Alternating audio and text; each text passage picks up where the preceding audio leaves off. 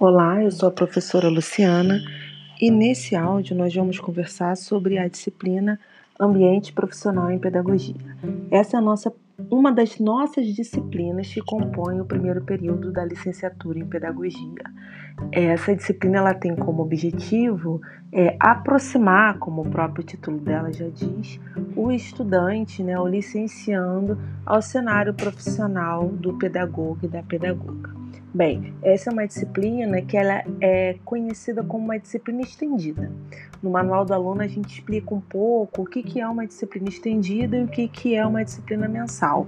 É, a disciplina estendida ela tem a duração de um semestre, então você inicia o semestre com essa disciplina e finaliza seu semestre com essa disciplina também.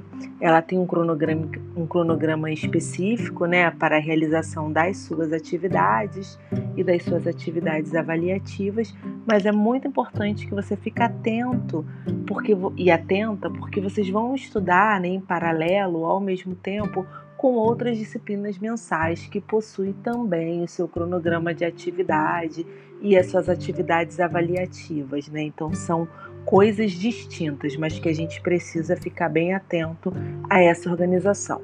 A primeira coisa que a gente sempre orienta é você entrar na sua sala de aula virtual, salvar o seu cronograma de atividade. Você vai ver que nesse primeiro momento o cronograma de atividade ele é bem genérico, mas você vai encontrar o cronograma com as suas datas específicas lá na sala Teams que a gente vai conversar em outro áudio.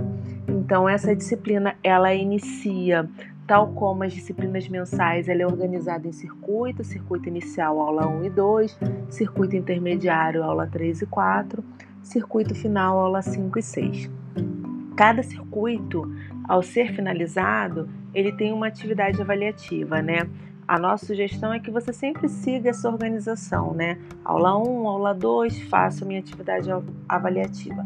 Aula 3, aula 4, faça a minha atividade avaliativa. Aula 5, aula 6, faça a minha atividade avaliativa.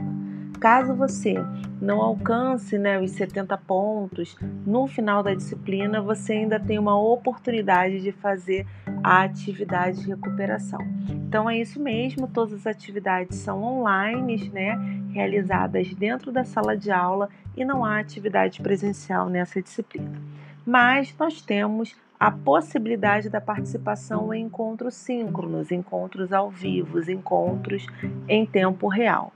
Você não é obrigado a participar do encontro em tempo real, por mais que seja proveitoso, engrandecedor e amplie e qualifique a sua formação. Mas não se preocupe caso o horário que a gente agende para fazer o encontro, que será sempre na ferramenta Teams, não seja possível para você, mas a gente sempre divulga, né? 40, no máximo 48 horas depois da gravação desse encontro. Bem, agora a gente finaliza esse áudio e vamos para o nosso segundo episódio. Até breve!